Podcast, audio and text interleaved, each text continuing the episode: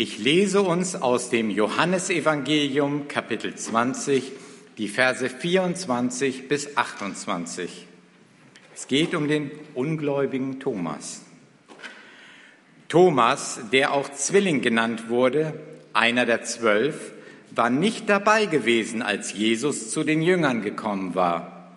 Die anderen erklärten ihm, wir haben den Herrn gesehen. Doch Thomas erwiderte, Erst muss ich die Wundmale der Nägel in seinen Händen sehen und mit meinen Fingern berühren und meine Hand in seine durchbohrte Seite legen. Vorher glaube ich das keinenfalls. Acht Tage später waren seine Jünger wieder beisammen. Diesmal war auch Thomas dabei. Die Türen waren verschlossen doch plötzlich stand Jesus genau wie zuvor in ihrer Mitte und sagte, Friede sei mit euch. Dann wandte er sich an Thomas und sagte, Gib mir deinen Finger und sieh meine Hände an, gib deine Hand her und lege sie in meine Seite und sei nicht mehr ungläubig, sondern glaube. Mein Herr und mein Gott, gab Thomas ihm da zur Antwort.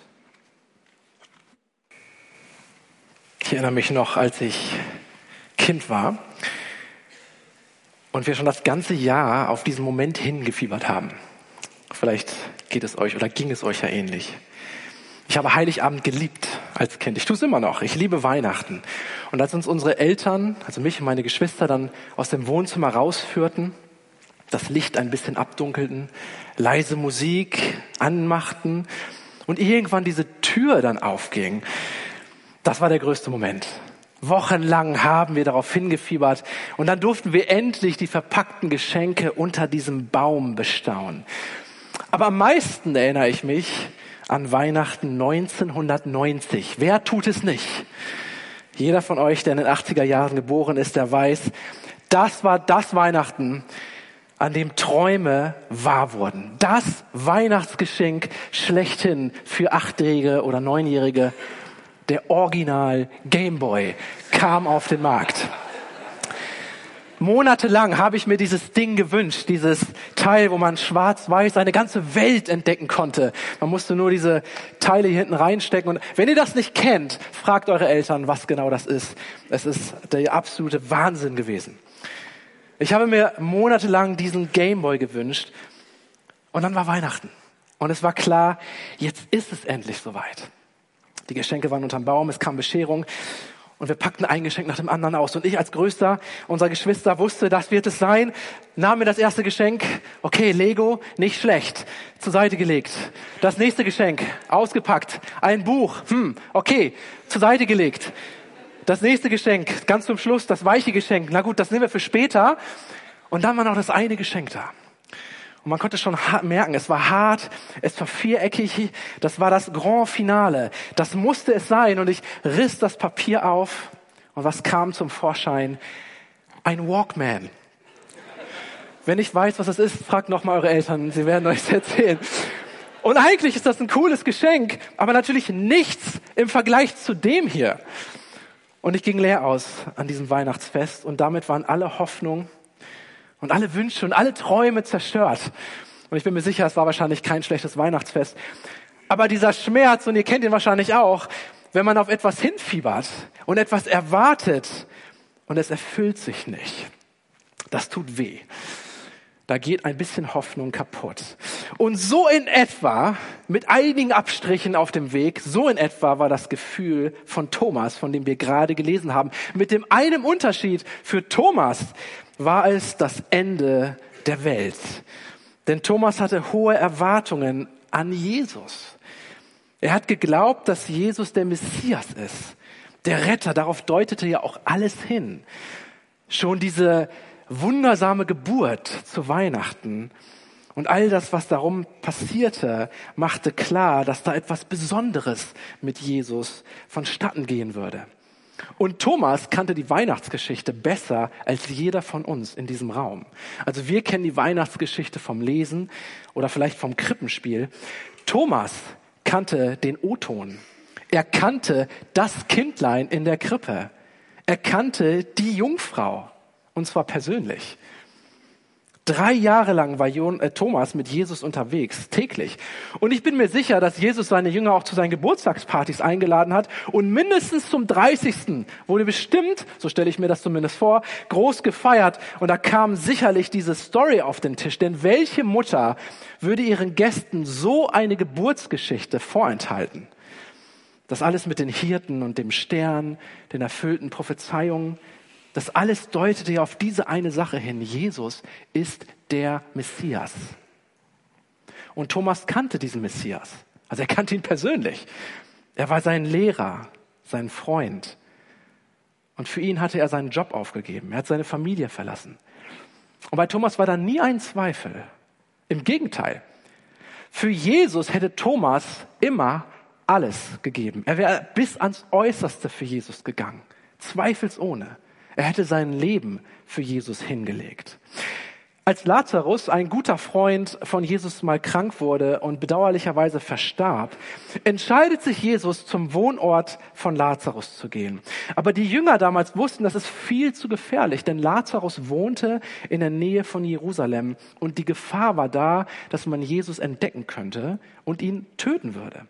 Also versuchen sie ihn davon abzubringen, aber Jesus war sich sicher, er wollte zu Lazarus und es war dann der Thomas, nicht die anderen, sondern Thomas, der die anderen überzeugte.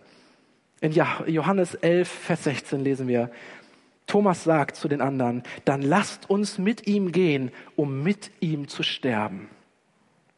Da war kein Zweifel. Da war kein Zögern, da war nur Entschlossenheit, alles für Jesus zu riskieren. Thomas war sich sicher, Jesus ist der Messias und für ihn würde er sein Leben hingeben. Aber genau diese Gewissheit, die Thomas hatte, die er stets hatte, die war jetzt verloren gegangen. Denn vor zwei Tagen musste Thomas zusehen, wie Jesus starb. Und damit bricht seine ganze Welt zusammen. Am Kreuz stirbt das Weihnachtswunder. Dieses Kindlein in der Krippe sollte doch der König der Welt sein unverwundbar, unsterblich. Und jetzt war er doch nur ein Mensch wie alle anderen? Alles, woran Thomas glaubte, war weg. Jede Hoffnung, dass es einen Gott gibt, der real ist. Jede Hoffnung auf Veränderung. Jede Hoffnung darauf, dass dieses Leben einen höheren Sinn hatte. Und stattdessen blieben nur noch Zweifel zurück. Und zwar erstens Zweifel an Jesus weil er offensichtlich nicht der war, für den er sich ausgab. Und zweitens Zweifel an sich selbst. Thomas zweifelte an sich selbst. Wie konnte er jahrelang diesem Jesus hinterherlaufen, wenn er doch nur ein Mensch war? War das überhaupt alles echt? Oder war das vielleicht nicht alles nur ein Fake? Einige Freunde von mir sind in den letzten Jahren durch Glaubenskrisen gegangen und erzählten mir dann, wie sie sich genauso gefühlt hatten wie dieser Thomas. Da gab es einen Punkt im Leben, an dem sie sich fragten, Markus, ganz ehrlich, ich weiß nicht, ob ich noch glauben kann. Und vielleicht kennst du das auch. Ich glaube, ein Stück weit kennen wir das alle. Da, wo man mal besondere Erfahrungen mit Gott hatte, aber die schon weit in der Vergangenheit liegen. Oder wo ein hektischer Alltag gefüllt mit Termin über Termin vor allem in der Weihnachtszeit so viel Stress verursacht, dass man gar keinen Raum mehr hat für eine Gottesbeziehung und sich dann irgendwo auch Zweifel einschleichen. Ist das überhaupt oder war das überhaupt alles echt? Und mit dieser Frage läuft Thomas jetzt völlig irritiert und verzweifelt herum. Und er entscheidet sich dann irgendwann zu seinen Freunden zu gehen, den anderen Nachfolgern von Jesus, denn er weiß ja, denen muss es ja ganz genauso gehen wie ihm. Er geht also zu ihrer Wohnung, öffnet die Tür, aber anstatt in deprimierte Augen zu blicken, schaut er in breit grinsende Gesichter. Hä? Was ist denn hier los? Habe ich irgendwas verpasst? Und ich stelle mir vor, wie die anderen Thomas anblicken und dann sagen, okay, Thomas, wow, äh, das hört sich jetzt ein bisschen verrückt an, aber Johannes 20, Vers 25, wir haben den Herrn gesehen. So, was? Also, okay, entweder ist das eine Trauerbewältigung und die sind noch mitten in dieser Verdrängungsphase oder die sind wirklich verrückt.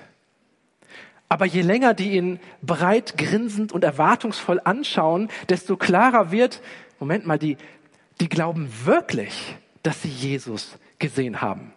Was natürlich völlig unmöglich ist, denn er ist ja gestorben und wir waren ja alle da. Und Thomas blickt weiter in diese grinsenden, grinsenden Gesichter und irgendwann dämmert es ihnen, Moment mal, die, die, die, die denken, ich glaub ihn. Ihr könnt es doch nicht ernst meinen, Leute, ihr glaubt doch nicht wirklich, dass ich euch glauben könnte. Sorry, aber das kann ich nicht. Vers 25. Nein, erst muss ich die Wundmale der Nägel in seinen Händen sehen und mit meinen Fingern berühren und meine Hand in seine durchbohrte Seite legen. Vorher glaube ich das keinesfalls. Und aufgrund dieser Antwort hat Thomas ja diesen Beinamen, der ungläubige Thomas. Aber mal Hand aufs Herz. Wer könnte Thomas diese Antwort verübeln? Also ich nicht. Und ich glaube, keiner in diesem Raum könnte das, oder?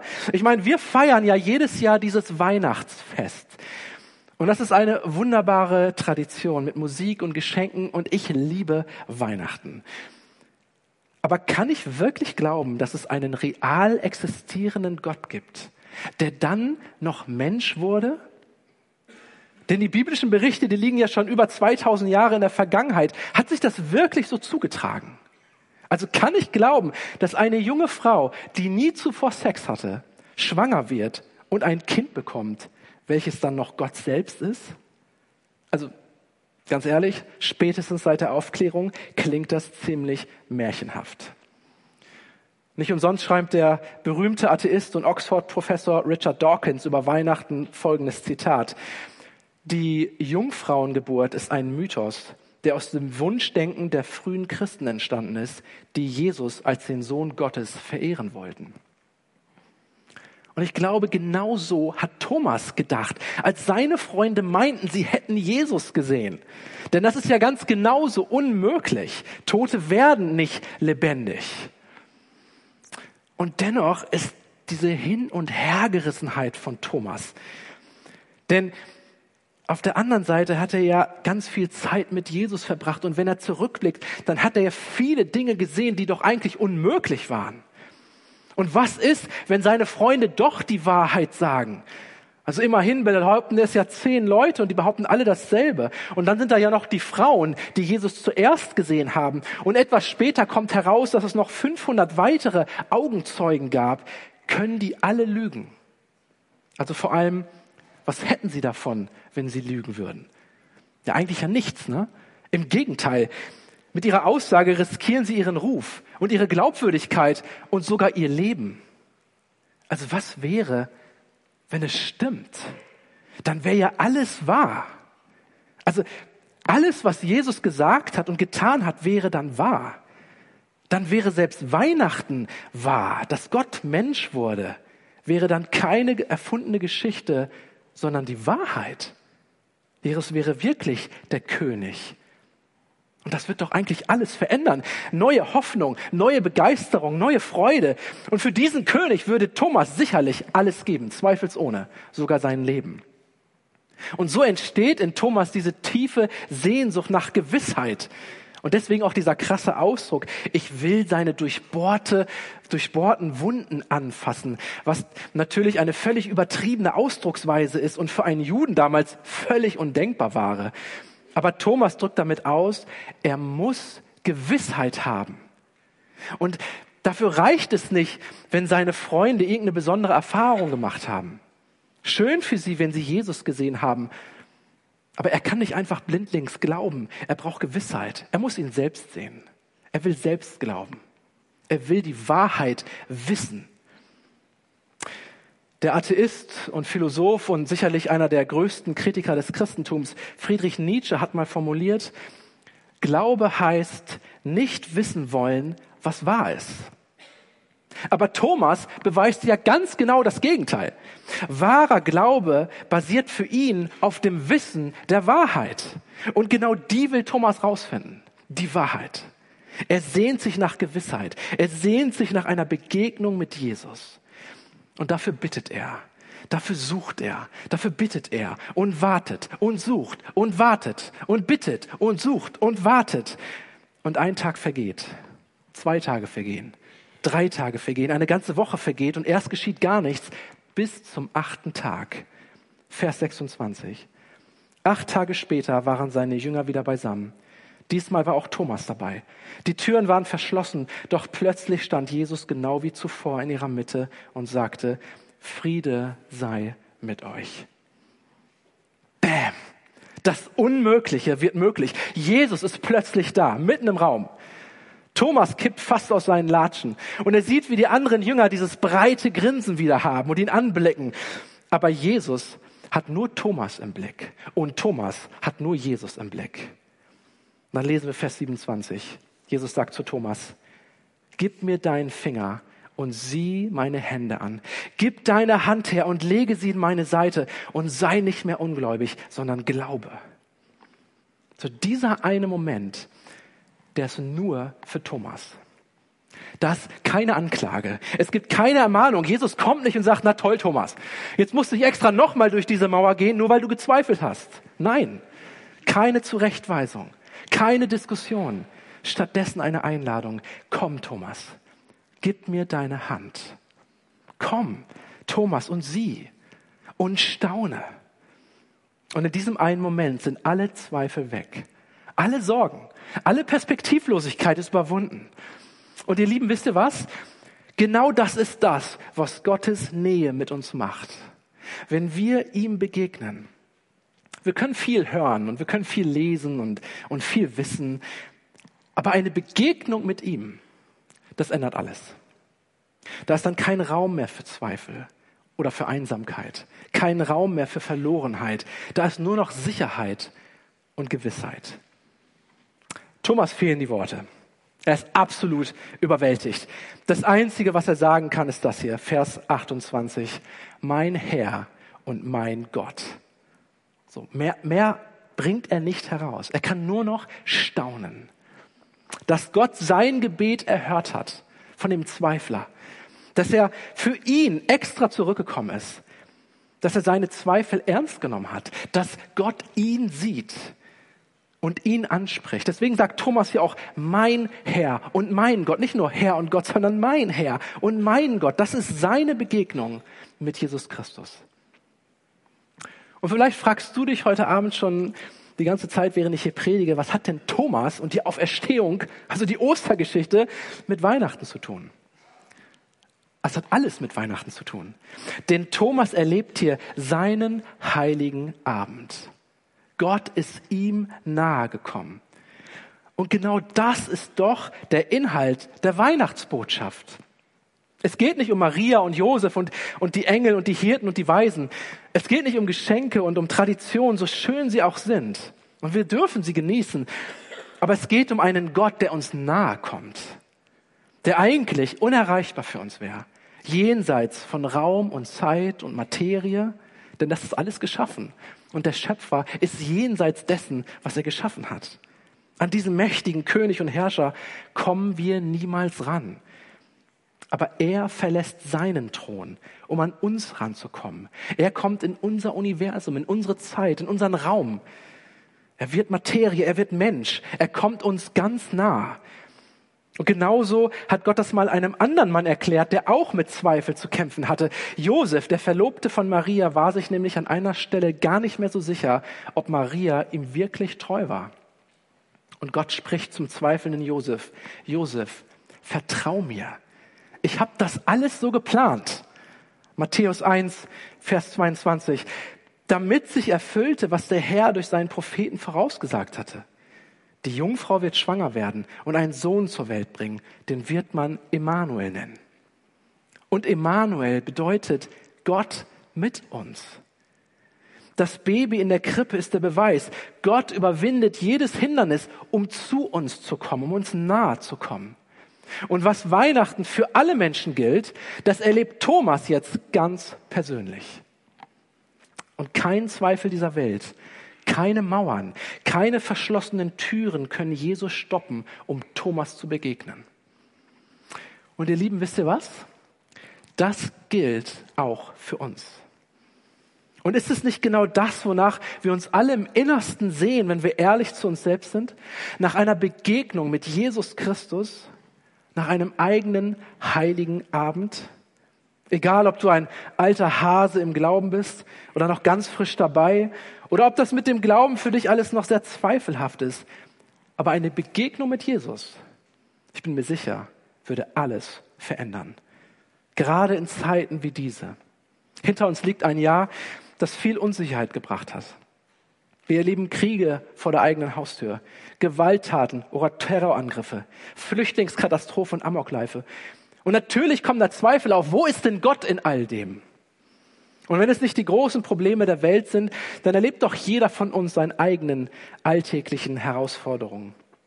Die Trubel des Alltags, all die Hektik und die Schnelllebigkeit, wo so wenig Raum bleibt für Träume oder für Perspektive oder für Leichtigkeit oder Fröhlichkeit. Wo ist Gott? Ich habe ihn irgendwie schon länger nicht mehr gespürt. Es scheint so weit weg. Vielleicht sieht er mich ja gar nicht. Vielleicht bin ich ihm auch gar nicht so wichtig. Aber Jesus zeigt hier durch Thomas genau das Gegenteil. Nein, ich sehe dich.